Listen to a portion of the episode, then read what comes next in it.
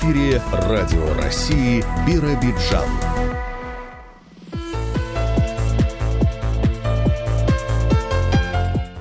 Доброе утро. В студии Жанна Панова за режиссерским пультом Галина Акимова. 28 января на календаре пятница, 8 часов 10 минут в областном центре. В программе «Радио Гатрикабира» рубрика «Прямая связь». Также в эфире сюжеты наших корреспондентов – Расскажем о подготовке к весенне-полевым работам в автономии, о деятельности облучинских активистов ветеранского движения, о новом Доме культуры в Смедовическом районе. Будут и другие темы. Завершить час, посвященная юбилею Биробиджана рубрика «Звуки времени», а начнем с новостей.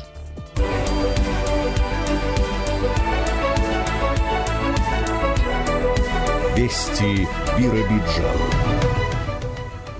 Подготовка системы здравоохранения региона к работе в режиме распространения нового штамма коронавируса омикрон продолжается на территории области. Планируется сформировать кадровый резерв для функционирования дополнительных четырех бригад скорой и восьми неотложной медицинской помощи. Для укомплектования персонала первичного звена здравоохранения направят запросы в медицинские вузы Дальнего Востока. Задача привлечь к работе не менее шести студентов-ординаторов. Такие обращения также будут адресованы в территориальное управление МВД и региональное управление Федеральной службы исполнения наказаний. Также предполагается задействовать врачей и фельдшеров частных лечебных учреждений Биробиджана. Для транспортировки медиков до пациентов будет применяться в том числе и транспорт правительства региона. Выездное тестирование трудовых коллективов на наличие COVID-19 по заявкам организации проводят в автономии, усилят и горячую телефонную линию 122. На ней будут работать как специалисты, так и студенты медицинских вузов и старших курсов Биробиджанского медколледжа. Основная задача операторов линии останется прежней – сбор жалоб, анамнеза и последующая маршрутизация обратившихся. В амбулаторном звене для консультаций планируется активнее применять телемедицинские технологии. Для людей старше 60 лет сохраняется режим самоизоляции. В случае необходимости работающих граждан из этой категории переведут на дистанционную работу с выдачей листка нетрудоспособности. Доставку продуктов и медикаментов будут осуществлять волонтеры. Ирину Пинчук вновь избрали уполномоченным по правам ребенка в Еврейской автономной области. Эту должность она занимала последние пять лет. Срок полномочий уже заканчивался, и губернатор предложил ее кандидатуру на следующий период. Согласно установленной законом процедуре, кандидатура претендента сначала должна пройти согласование с федеральным уполномоченным при президенте Российской Федерации по правам ребенка. Очередное назначение Ирины Пинчук в аппарате уполномоченного признали возможным. Еврейская автономная область вошла в число самых активных регионов по отработке сообщений граждан к властям в соцсетях. Только за декабрь прошлого года в систему инцидент-менеджмент поступило 547 комментариев граждан. Большинство вопросов касалось таких актуальных тем – как состояние дорог, жилищно-коммунальное хозяйство, общественный транспорт, здравоохранение, медицина, благоустройство. Все они оперативно перенаправлены в соответствующее ведомство специалистами регионального центра управления регионом. Задача ЦУР в том, чтобы сообщения от граждан оперативно были направлены в органы исполнительной власти или местного самоуправления и рассмотрены в нормативный 10-дневный срок. На главной сцене автономии в Большом зале областной филармонии в субботу, 29 января, Удивительный эксперимент. Так свою новую работу называют авторы концерта «Метаморфозы».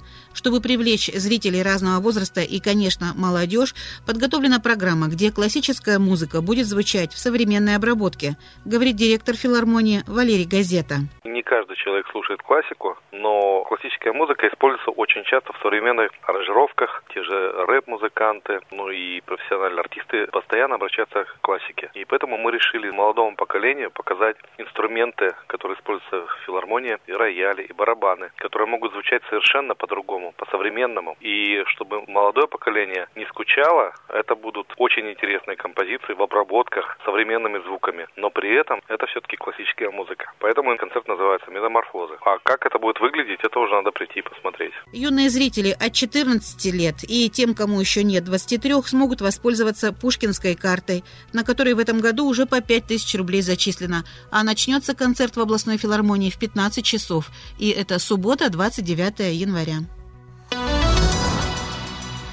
Еще спортивное сообщение.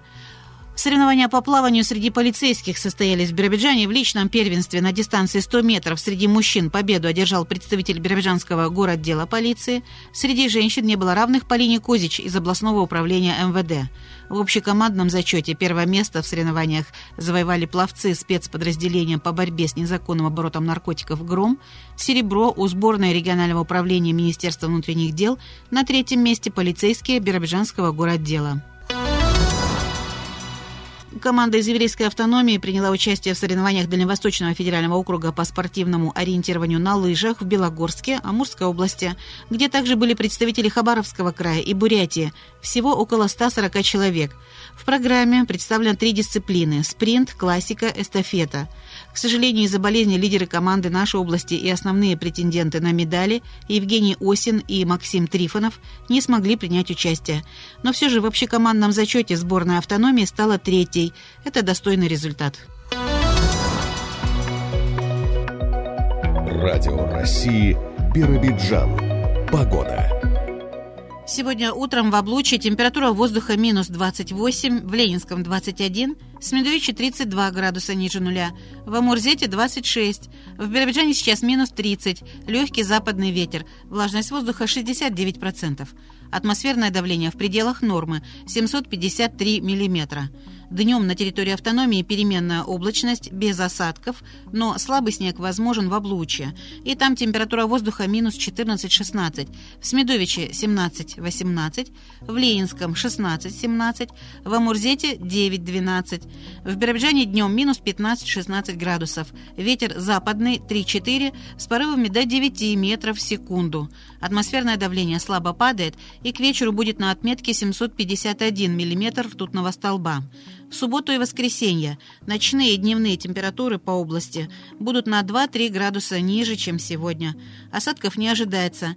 Ветер преимущественно западного направления 2-3 с порывами до 5 метров в секунду. Атмосферное давление к понедельнику в Биробиджане будет на отметке 757 миллиметров ртутного столба.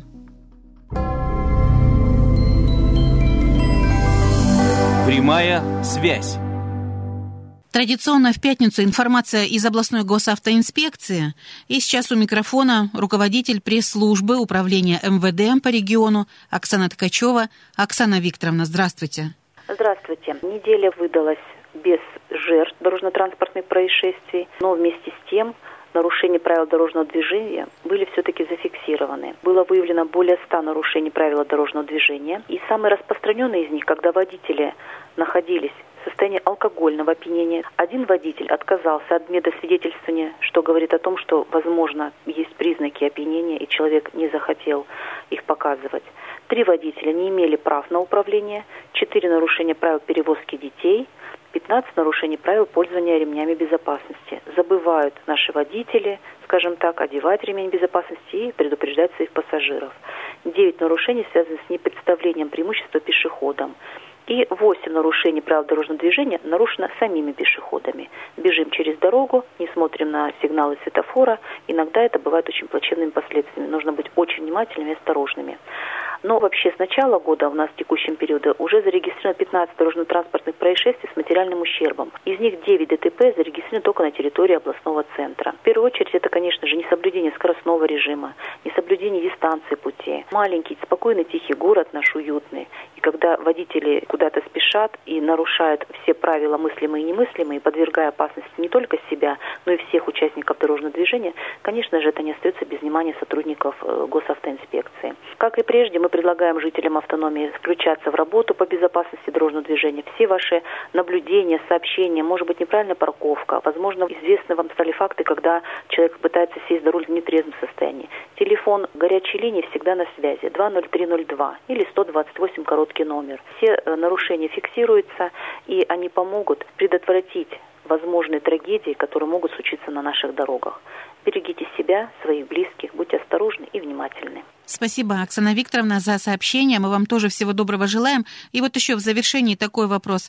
Э, может быть, какие-то планируют акции в ближайшее время, в феврале наступающем, сотрудники госавтоинспекции? Как и прежде, будут проводиться ежеквартально акции «Нетрезвый водитель».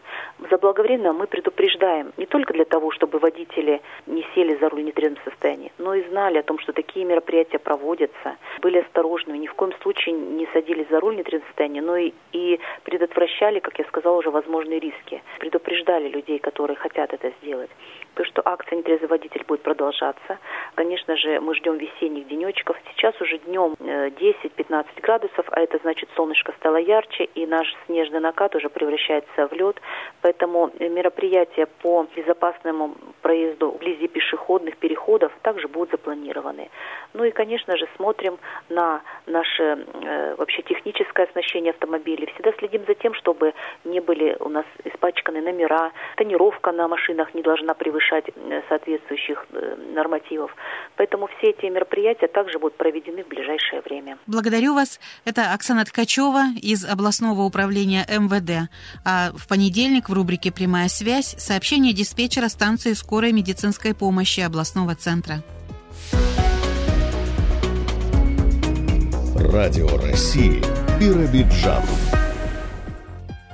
8 часов 21 минута в областном центре. Продолжаем утренний выпуск и о том, как готовиться к весенне-полевым работам земледельцы села Благословенное Октябрьского района нашему корреспонденту Алексею Минаеву рассказал глава крестьянско-фермерского хозяйства Сергей Грищенко. Мы начинаем в марте работать. Техника новая, в принципе, много работы не займет. Но настроения нету, все подорожало, а соя как была, так и есть. Где-то с 15 марта начнем работать. Взяли гусеничный комбайн в 21-м, новый. Взяли еще один 2375 трактор новый, большой. Ну, планируем еще два белоруса взять.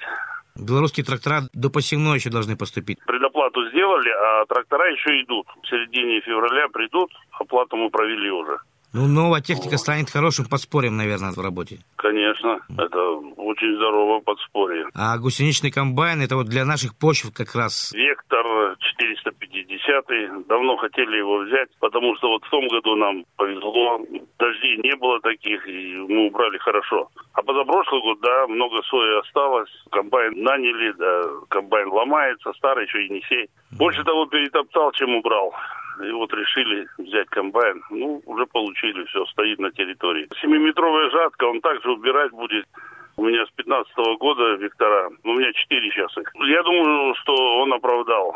Я вот в 15-м взял себе комбайн и до сих пор работаю. Ну, таких сильных нареканий до комбайна нету. Нравится комбайн. Сейчас парк обновил, и у меня сейчас все Виктора практически.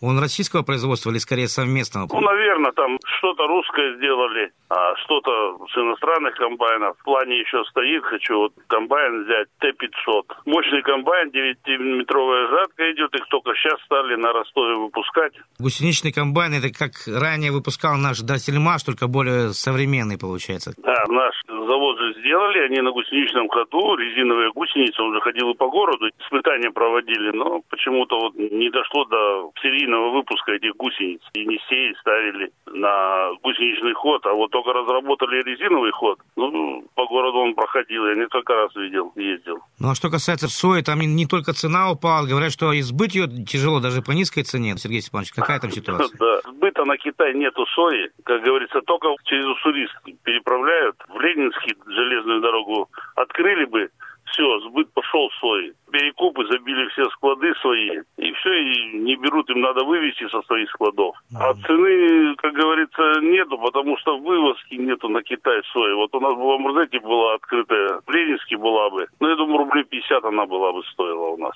на месте прям. А она сейчас 33-34 рубля. Это затраты никак не оправдывают? Не, ну, может быть, она оправдывает, но мы же не будем всю жизнь работать на одной и той же технике. Я стараюсь как-то новую технику приобретать. Вот соя подорожает, не два трактора взял белоруса взял бы 3-4, обновил бы парк полностью. Весы электронные охота поставить. Ну, планируем, а как будет оно. Во многом зависит от Китая сейчас наши сельхозтоваропроизводители вот в этом плане. В Китае, говорит, 80 рублей соя. Но это доставить никак не можем. Это причина ковид, скорее всего, да, пандемия, вот во многом из-за да, этого. Да, Наши-то вроде не против открыть границы, а Китай не дает добро. Все дисциплина у них сказали вот так, все так и будет. Ну, в любом случае, начинаем подготовку к сезону, несмотря на все сложности. Сложности есть, конечно, тут проехали по кадрам, которые будут работать, уже переговорили. Работаем, да, чтобы уже коллектив подготовить, чтобы пришли, уже знали, что работать будем. Ну, ребята не против. В этом году еще вот двоих молодых взяли. Молодые отработали у меня, которые хорошо. Сейчас записал их на курсы повышения квалификации. Потому что трактора большие берем. Надо, чтобы открытая категория была на эти трактора. Вот будут сейчас весной переучиваться. В феврале хотят от биржи курсы открыть. Будут учиться, повышать квалификацию, чтобы работать на большой технике. То есть и кадровую проблему тоже решаете? Конечно, уже решаем. Уже надо набирать, потому что не я же один, а много же хозяйств, и каждый хочет себе хороших трактористов, кадров подобрать.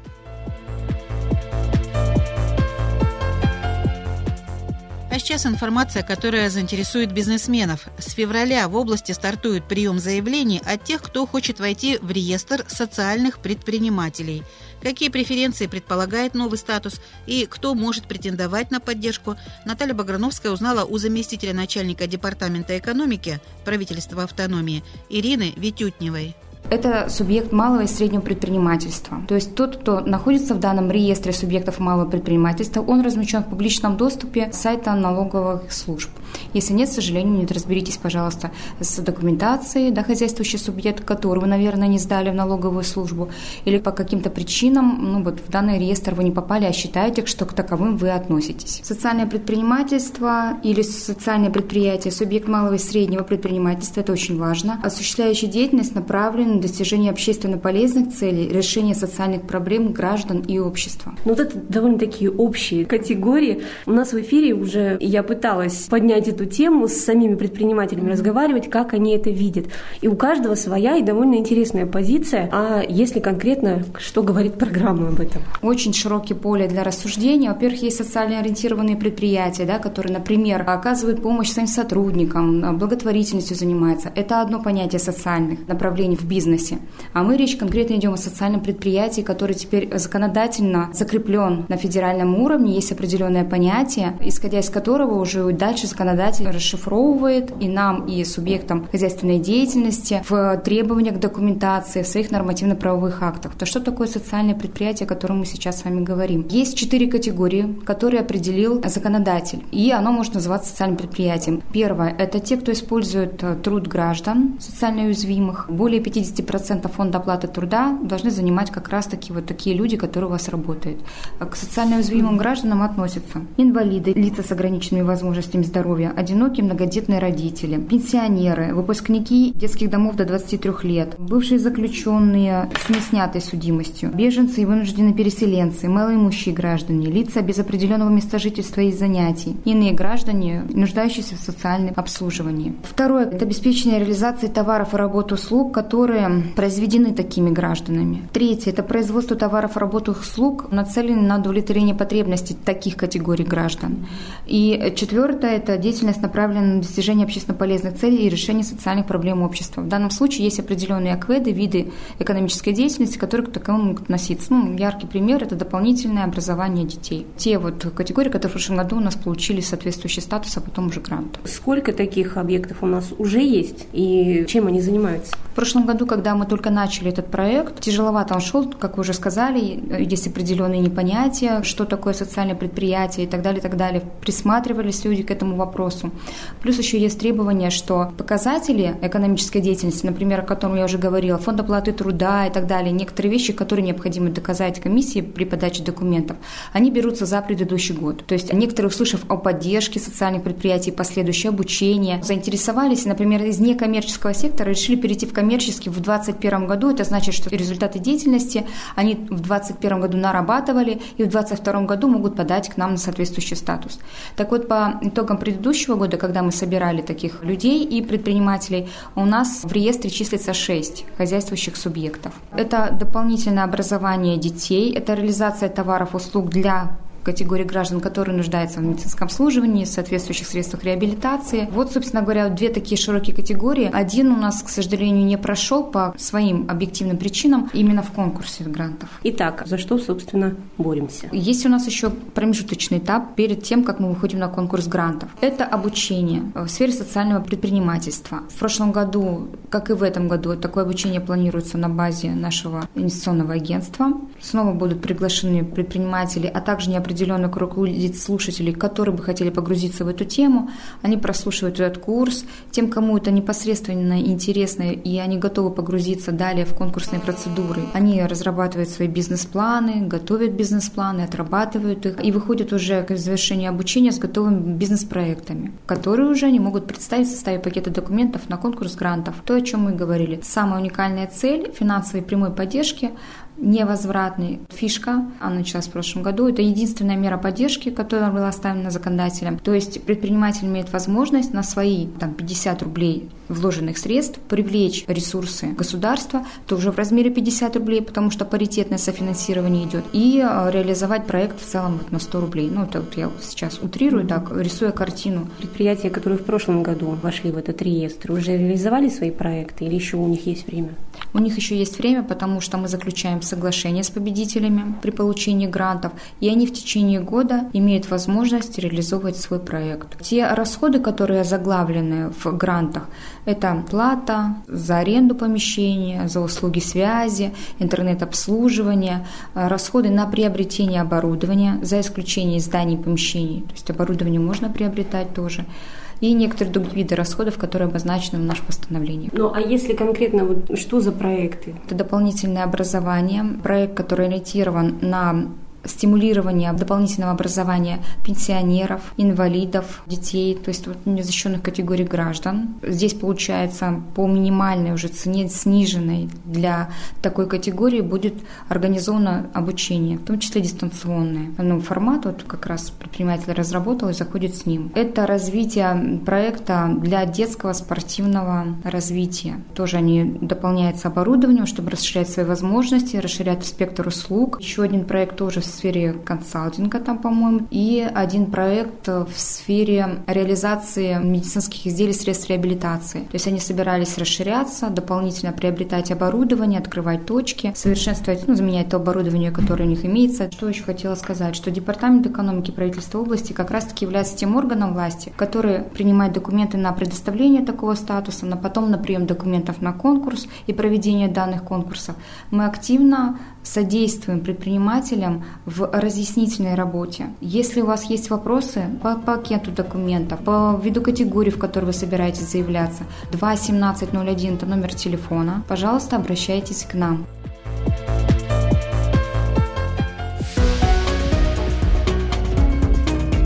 Радио России Биробиджан.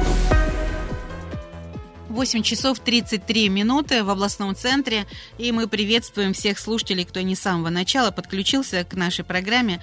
А далее в выпуске новости из образовательных организаций. Новые окна установили этой зимой в школе села Бабстово. А еще там решают проблему обеспечения безопасности, говорит директор Евгения Лазаренко. Замена окон в нашей школе назрела уже очень давно. Школа расположена в двух зданиях. В этих зданиях со старыми окнами было очень холодно. Температура в кабинетах была низкая. Приходилось включать электроприборы. Сейчас в рамках реализации программы «Тепловой контур» были выделены денежные средства на замену старых окон на новые пластиковые окна. Установлены в соответствии со всеми необходимыми требованиями и стандартами. Окна заменили в двух зданиях. В учебных кабинетах стало тепло, светло, красиво. Сразу изменился эстетический вид зданий как внутри, так и снаружи. Сейчас в школе стало намного теплее. В кабинетах иногда бывает душно, поэтому окна возможно теперь открывать на проветривание. Если раньше старая деревянная рама нам приходилось пленкой затягивать, чтобы создать нам тепло, то сейчас у нас стало очень комфортно. В прошлом году, 2021, наша школа приобрела не только красивые окна в помещении, но еще и новый оборудованный спортивный зал. В здании по улице Ленина 37 в рамках реализации национального проекта образования был отремонтирован спортивный зал. Это школа, которая была построена в 1969 году. Таких вот глобальных ремонтов спортивного зала не было. Еще в нашей школе для безопасности детей входы оборудованы металлоискателями. Буквально вот в январе. Рамки металлоискателей, да, мы проходим, и он реагирует на любые изменения. Если у вас будут, допустим, ножницы в кармане лежать, то металлоискатель обязательно среагирует. То есть вот как мы проходим самолеты, когда мы оставляем сумку, телефон кладем, ключи, проходим там на железнодорожный вокзал, либо в аэропорту, то же самое происходит и у нас. Это не задерживает начало учебного процесса, дети уже приспособились, коллектив тоже. На остаток учебного года, конечно же, мы планируем это и замена пожарной сигнализации, это и освещение, и планируем мы еще замена ограждения. Это было сообщение из Ленинского района, а теперь из Смедовического. В Волочаевской сельской школе реализуют большой план мероприятий, посвященных столетию боев на плацдарме Сопки и Юнькарань. Последние дни января и весь февраль – самое насыщенное на различные события время. Об этом в интервью с директором образовательной организации Галиной Седовой. Конечно, школа в центре события и приходится более активно работать в данном направлении. Участвуем в благоустройстве территории. Это, естественно, очистка снега. Первый этап был, наступает второй этап, и мы планируем числа 7-8 делать трудовой десант на сопку. Ну, конечно, без помощи волонтеров, без помощи техники. Сами понимаете, в этом году такие снега, что придется привлекать еще помощь. Ну, а что касается внутри школы, то сегодня активно каждый класс посещает наш школьный музей, где проходят обзорные экскурсии. Алексей Николаевич Зайцев, руководитель школьного музея, проводит с детьми экскурсии по данному событию, где уже говорит о материалах не только те, которые были собраны ранее, но и подготовленные уже за вот этот период, пятилетку, с 95-летия до столетия, потому что ребята участвовали в поисковых мероприятиях, были собраны дополнительные материалы, в том числе гильзы, проволока тех времен, а самая такая находка была очень очень серьезная. Это котелок, где подписана фамилия даже. И дети с поискового отряда установили, когда это было, где это было, и фамилию этого бойца. Это очень интересная работа. Потом подготовлена Алексеем Николаевичем серьезная новая презентация, с которой он выходит на публику не только наших детей, но и гостей. Уже сегодня начали приезжать гости к нам, то есть не дожидаясь 12 числа, мы уже принимаем делегации из других школ, в частности, вот город Хабаровск и ЕАО также уже из Пашкова села у нас были дети, провели обзорную экскурсию. У нас вот такая вот кипит работа, ежедневная. Галина Яковлевна, и теперь вы еще активно используете материалы, которые готовили для осенней научно-практической конференции, успешно прошедшей у вас в школе? Конечно, материалов очень много. Ребята подготовили ну, со своими кураторами новый материал. Это и о марках используемого оружия. Это открылись новые имена. Мы в точках роста получили новое оборудование. И сегодня даже дети смогли с помощью 3D-принтера воспроизвести технику. То есть прям настоящие модели техники тех лет вообще просто классное событие.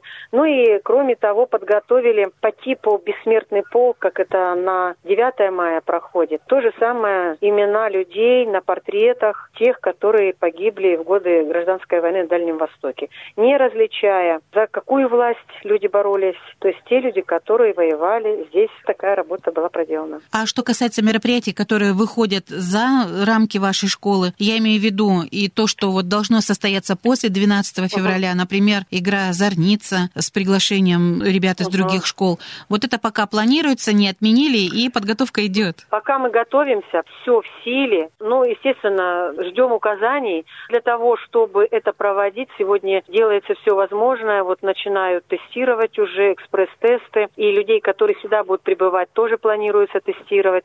То есть все меры, которые необходимо, сегодня проводятся. Мы думаем, что все состоится, но как получится. Пока это не в наших силах что-то изменить. А, допустим, команда вашей школы готовится на вот такую игру? В этом году мы решили быть в качестве руководителей. У нас преподаватель Оксана Валерьевна Ларионова, которая всегда готовила команду. В этом году она решила свою команду посвятить именно судейству. Детей приезжает очень много, и нужно быть на определенных станциях, нужно где-то направлять, надо кого-то водить. Поэтому мы решили свою команду именно выставить в роли волонтеров. Не участвовали именно в играх. Приедут другие команды из нашего района, которые мы здесь будем встречать, и проводить будем вот таким образом.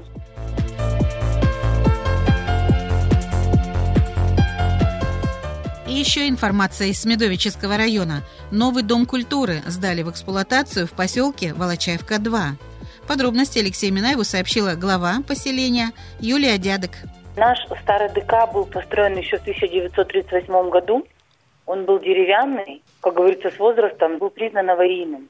Находиться там было невозможно. Согласно областной программе «Культура Еврейской автономной области», куда мы попали с проектом, нам построили новый дом культуры. Дом культуры у нас теперь кирпичный, большой, красивый. В нем имеется зал на 100 мест, два тренажерных зала, холл. То есть э, сейчас для наших ребятишек, для наших жителей есть где будет проводить время. Я думаю, что работники нашего Дома культуры будут проводить еще больше творческих и прекрасных мероприятий. И каждый житель останется доволен и рад тому, что нам построили такой замечательный Дом культуры. А старый ДК под снос или, может быть, под какие-то другие Нет, цели? старый Дом культуры у нас снесли, и именно на этом же месте построили новый Дом культуры. Угу. С благоустройством площадки вокруг Дома культуры, то есть она у нас полностью асфальтированная. Очень красиво. Ну, а пока шло строительство, культурная жизнь как бы замерла на время. Нет, пока шло строительство, оно у нас продолжалось на протяжении где-то полутора лет. Э, Работники Дома культуры проводили все мероприятия в школе, а либо летом, весной, когда позволяла погода, проводили мероприятия на улице. Культурная жизнь за это время не останавливалась, и работники Дома культуры проводили очень замечательные, хорошие мероприятия. Ну, пандемия все-таки сильно повлияла на деятельность. Да, некоторые мероприятия приходилось сокращать, где-то проводили с маленьким количеством народа, а некоторые мероприятия проводили онлайн, но все равно функционировал наш Дом культуры, то есть мы не остались в стороне. Ну, а много ли кружков вот действует сейчас или действовало раньше, допустим? А На сегодняшний день у нас э, четыре клубных формирования. Вокальная группа, танцевальная группа, а, резьба по дереву и декоративно-прикладное творчество. Ну, а занимается только молодежь или вот более взрослые люди тоже имеют возможность вот прийти как-то по Ну, пока сейчас мы после такого долгого перерыва, да, то есть у нас проходили раньше кружки только на базе, как я уже говорила, общеобразовательного учреждения школы нашей. Но сейчас потихонечку внедряем все здесь, в новом Доме культуры. Я думаю, что сейчас, конечно, только учащиеся, но постараемся привлекать молодежь и более взрослое население. А, так когда у нас был старый Дом культуры, у нас в вокальном и танцевальном кружке а, занимались взрослые, то есть люди преклонного возраста, пели. Ну, я имею в виду, что вокальном. Танцевали такая молодежь более, уже после 18 занимались танцем. Я думаю, что сейчас все наладится, уже откроем и более к весне там будем работать для привлечения молодого поколения и, конечно, старшего поколения к различным мероприятиям. Вот во многих ДК в не очень больших населенных пунктах есть серьезная кадровая проблема. Если она вот в Волочаевке второй, и решается ли она как-то все-таки?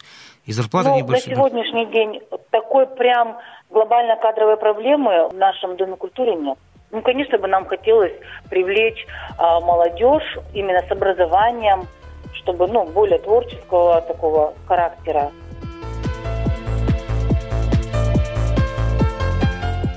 И еще наш корреспондент Алексей Минаев узнал о деятельности активистов ветеранского движения Облучинского района. Как они работают в условиях ковидных ограничений, какие вопросы решают, рассказала председатель районного совета ветеранов Нина Шестакова.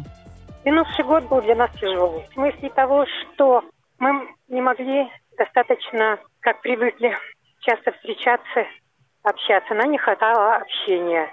Но, несмотря на всю, так скажем, эпидемиологическую обстановку, все выжили, все в добром настроении. И, конечно, из-за того, что в начале редкие были очень встречи, мы сейчас маленькими группами собираемся. Не забываем ветеранов поздравлять с юбилеем. Ну, а многие, наверное, вообще боятся из дома выходить. Да, конечно. Такое тоже у нас бывает. На сегодня, по-моему, уже 90 где-то процентов ветеранов привились или в какой-то легкой форме переболели. Спокойно к этому относятся, да, к вакцинации, то есть не боятся? Первое время боялись. Сейчас уже более спокойно. Но я могу сказать так, что ветераны, те, которые участвуют в общественной работе, ну, я имею в виду даже наша национальная группа, группа здоровья, они э, все привиты. И им разрешено встречаться и заниматься любимым делом. Ну, у вас много творческих кружков вот сейчас на данный момент? Ну, допустим, в Облуче есть э, танцевальная группа, есть группа здоровья, хор ветеранов. По поселкам тоже есть группы. И танцевальная группа есть, и продолжают заниматься художественной самодеятельностью, выступают в домах ветеранов. Но вот нынче нет возможности всем собраться, подвести итоги. Ну, а одинокие старики, вы о них не забывайте, наверное, Нина Васильевна, старайтесь как-то нет, помочь. Нет, конечно, нет. У нас в районе всего два участника войны осталось. И участница войны из э, Облучья, ей исполнилось в декабре сто лет. Еще один участник войны живет в культуре. Ну и, конечно, ветеранов всех мы помним, со всеми встречаемся, с тружениками тыла и чествуем и детей войны. Но это во всех поселках района. Ну, если даже и не ветеран, помощь окажет, Но, если нужно. Конечно, оказываем помощь возможную. Финансовой помощи оказать в нашей организации нет, поэтому обращаемся к главам поселения, обращаемся к руководителям крупных предприятий и никогда еще не, не получили отказ. То есть там крышу починить, забор, например, да, если частный сектор, то помочь как бы человеку. Да, конечно. В поселковых организациях все это четко на контроле и всегда готовы люди помочь. Ну вот в других муниципальных образованиях э, ветеранам помогают волонтеры, а в Облучинском районе налажена такая работа или с этим сложно? У нас, конечно, есть волонтеры. Со многих предприятий участвуют в городском, поселковом движении волонтерском. У нас проблем с этим нет. Я считаю, что это в настоящее время просто обыденное дело. Ну, жизнь продолжается, год недавно начался, то есть и этот год будет также насыщенным, наверное, есть надежда, несмотря на все ковидные Да. ограничения. Конечно, конечно. Жизнь продолжается. И внимание ничуть не ослабевает. Ни к пожилым людям, ни к участникам войны, ни к ветеранам.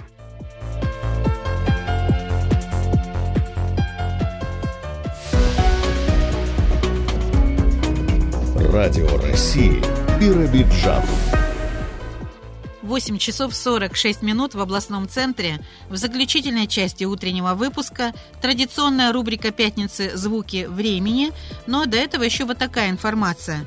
Молодежный театр-студия «Добрые люди» в воскресенье отмечает пятый день рождения. К этой дате приурочен и финал областного конкурса актерского мастерства. Подробности нам сообщила руководитель коллектива Ирина Шайтанова.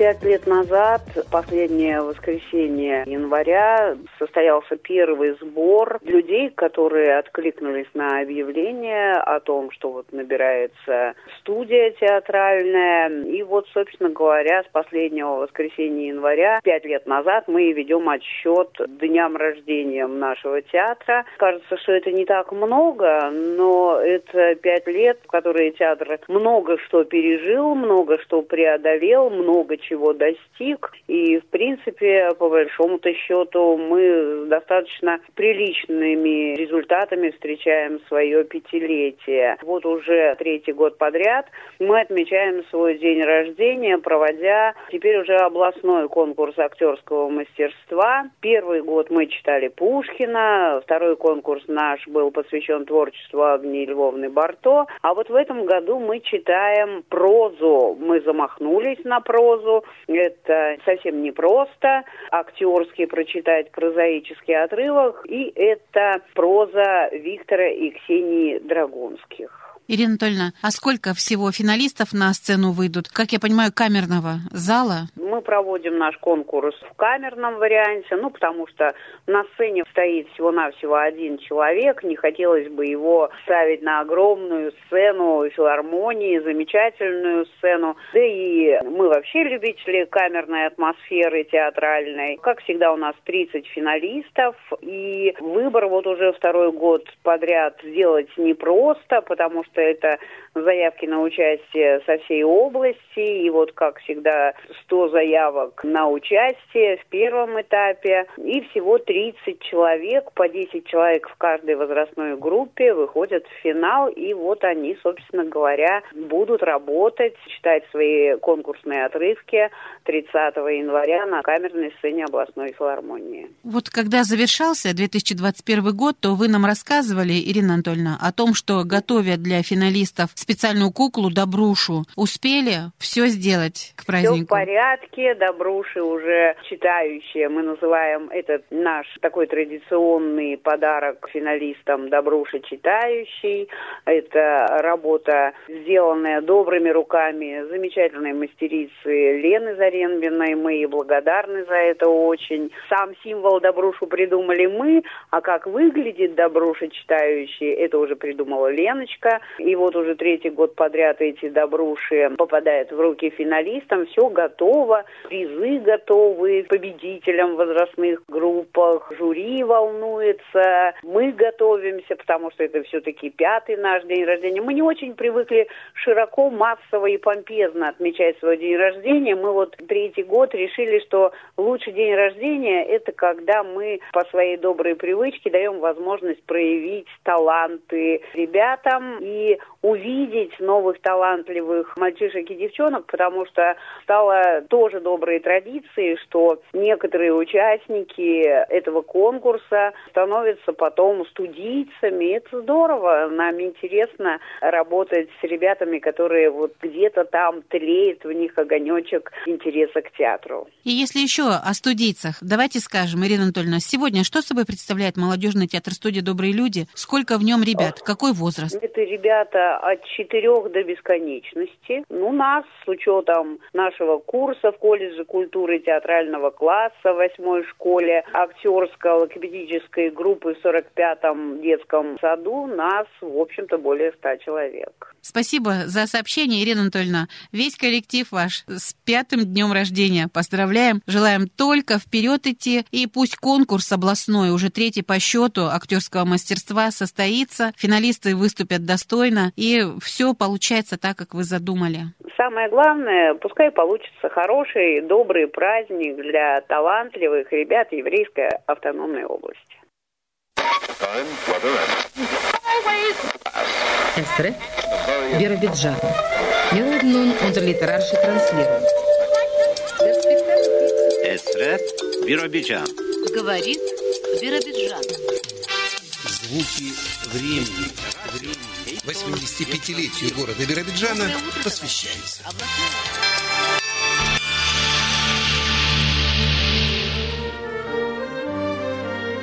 Послушайте фрагмент передачи «Радио День Биробиджанской швейной фабрики».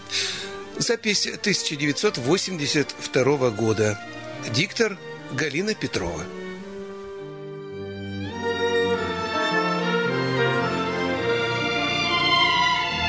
Судьбе навстречу. Радиорассказ о кавалерии Ордена Трудового Красного Знамени Лидии Федосовне Перовой. Автор – журналист Нина Кириченко.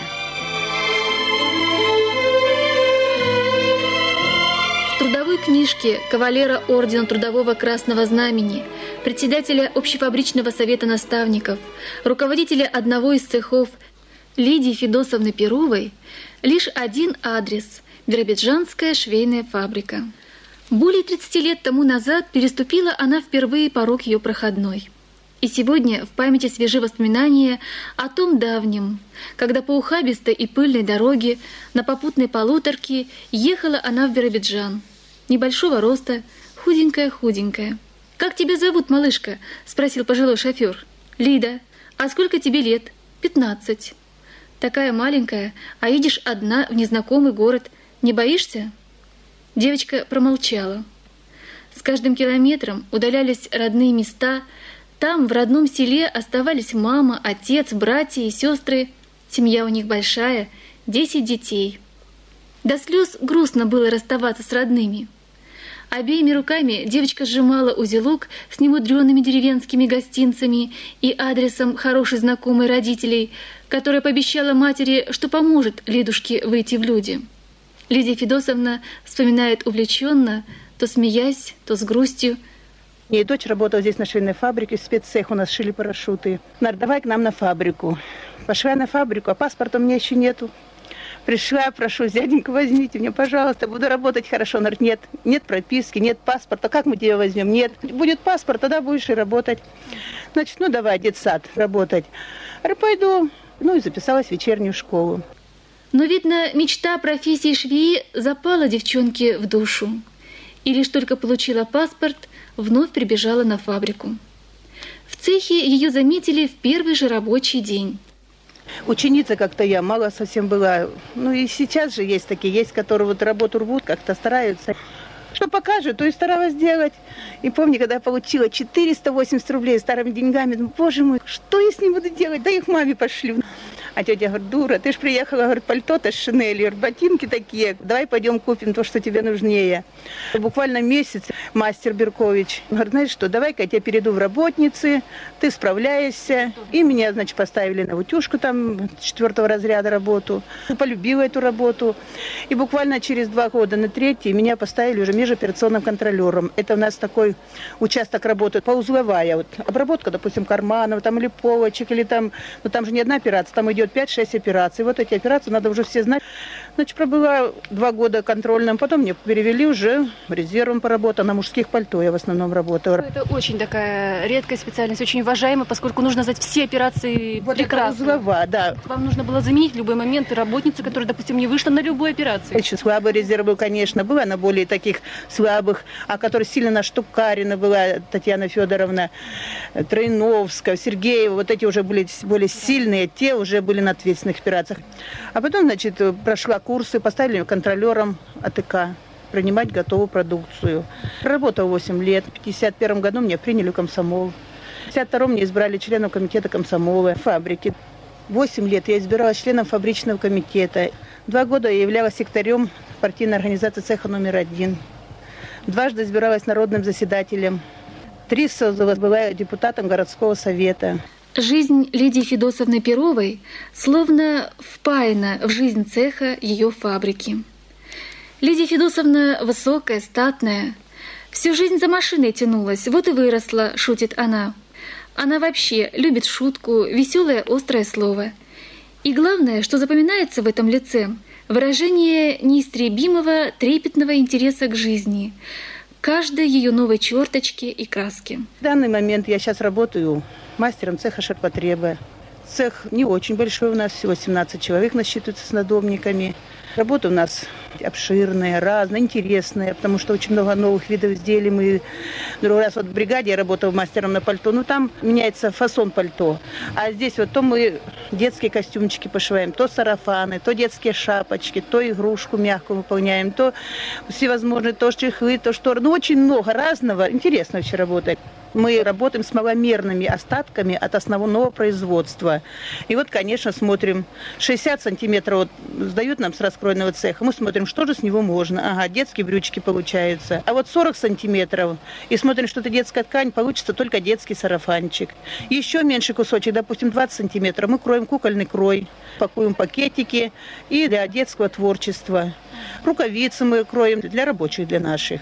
Так что все вот маломерные остатки мы стараемся переработать полностью. Особенно у нас идет расход, это меховых отходов. Вот скроили мы шубу, да, где-то под пройма, где-то клинушек, где-то выточка, где-то вот маленькие кусочки, меховый жилет, вот он очень пользуется спросом. Или малярный валик у нас пользуется спросом для покраски от полов, там окон. Значит, тоже очень маленькие кусочки. Мы его с четырех кусочков стачиваем, по технологии у нас допускается четырех кусочков, все у нас это уходит. Видимо, воспитывается ваших работниц, у женщин, которые здесь работают. Какое-то такое, ну, хозяйское, что ли, отношение. У них ничего не пропадет, наверное. Может Перова заставить людей поверить в себя, в коллектив. Пожалуй, это и есть секрет ее педагогического мастерства. Ну, сейчас я вам должна сказать, хорошая молодежь, грамотная, такая, ну, знающая молодежь. Все равно сейчас интересно с молодежью работать. Мне трое детей. Старший сын в Владивостоке работает, замдиректор Дома молодежи. Один сын газосварщиком, дочка учит техникум легкой промышленности. Наш план экономический. Работал на хлопкоприодельном комбинате Черногорском. В народе говорят «хорошие люди – счастливые люди». Это справедливо и к Лидии Федосовне Перовой. У нее теплый, уютный дом. Дети выросли трудолюбивыми, честными людьми. Где сейчас тот шофер, что в далеком 50-м вез на своей полуторке худенькую, робкую девочку? Знает ли, что ехала она судьбе навстречу, что из тысячи дорог жизни сумела выбрать свою, счастливую? Эстре. Wir hören nun unser literarische Эсрет Биробиджан. Говорит Биробиджан. Звуки времени. 85-летию города Биробиджана посвящается.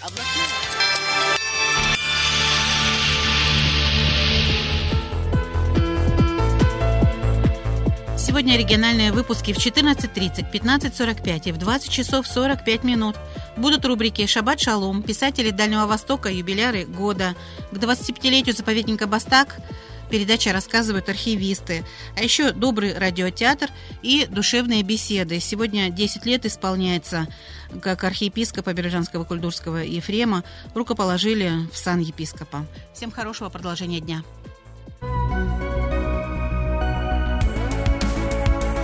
Вы слушали Радио России Биробиджан. До новых встреч!